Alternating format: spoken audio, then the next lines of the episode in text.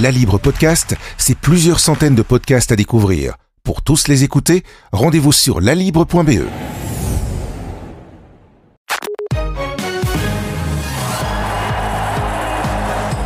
Thibaut avec vous, on parle de Roger Federer, un The GOAT comme on l'appelle, qui fait son grand retour après euh, des longs mois d'absence, notamment dû euh, à des opérations au genou. Alors vous avez euh, discuté avec un, confrère suisse et notamment des, rapports entre Roger Federer et, les médias. Absolument. donc il est clair que en Suisse, il savoure évidemment l'ère Federer, qui est particulièrement longue en plus.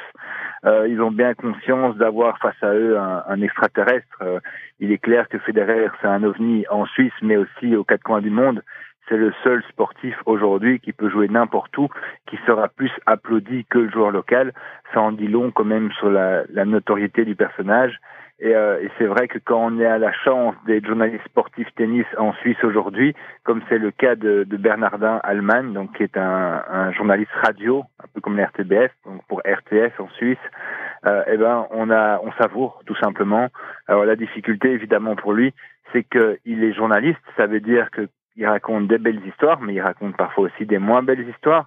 Euh, et quand il y a, euh, il a le malheur de critiquer euh, ou d'égratigner l'image de Federer, il a, il a souvent levé des boucliers au niveau de son, son lectorat parce que aujourd'hui, les gens ne supportent pas qu'on critique Federer. Alors, vous l'avez dit, un, Roger Federer est apprécié du public, mais il est aussi apprécié des journalistes. Hein, en, en, interview, il faut le dire, c'est un bon client. Oui, c'est un bon client qui a un, un gros défaut quand même, c'est qu'il est, il est inatteignable. Donc euh, vous pouvez encore euh, attendre une réponse de, de son agent ou de lui-même. Euh, vous l'aurez jamais parce que parce qu'il y a tellement de demandes euh, que c'est pas possible évidemment pour lui de, de, suivre. Par contre, en tournoi, il est obligé via l'ATP de passer en salle de presse et, euh, là alors il devient un bon client parce que il a euh, cette intelligence et, et, cette passion pour le tennis. Alors ça lui permet de développer des réponses assez longues et, souvent euh, et très souvent même sensées. Et donc il a il a une vision, il a une idée et il n'a pas peur de développer son idée. En général, les sportifs répondent souvent par oui ou par non. Lui, il va faire des réponses qui dureront facilement une à deux minutes. Euh, ce qui est évidemment du pain béni pour les journalistes. Enfin, euh, Thibaut Bernardin euh, Allemagne vous a parlé aussi du fait que la fédération en Suisse n'était pas vraiment derrière le, le, succès du, du Roger qu'on connaît actuellement. Et on peut faire un parallèle du coup avec la fédération belge aussi. Oui, absolument. En Belgique, on a eu la chance de connaître évidemment Kim Kleister, Justine Hénin, qui ont été des ovnis aussi hein, dans le paysage tennistique.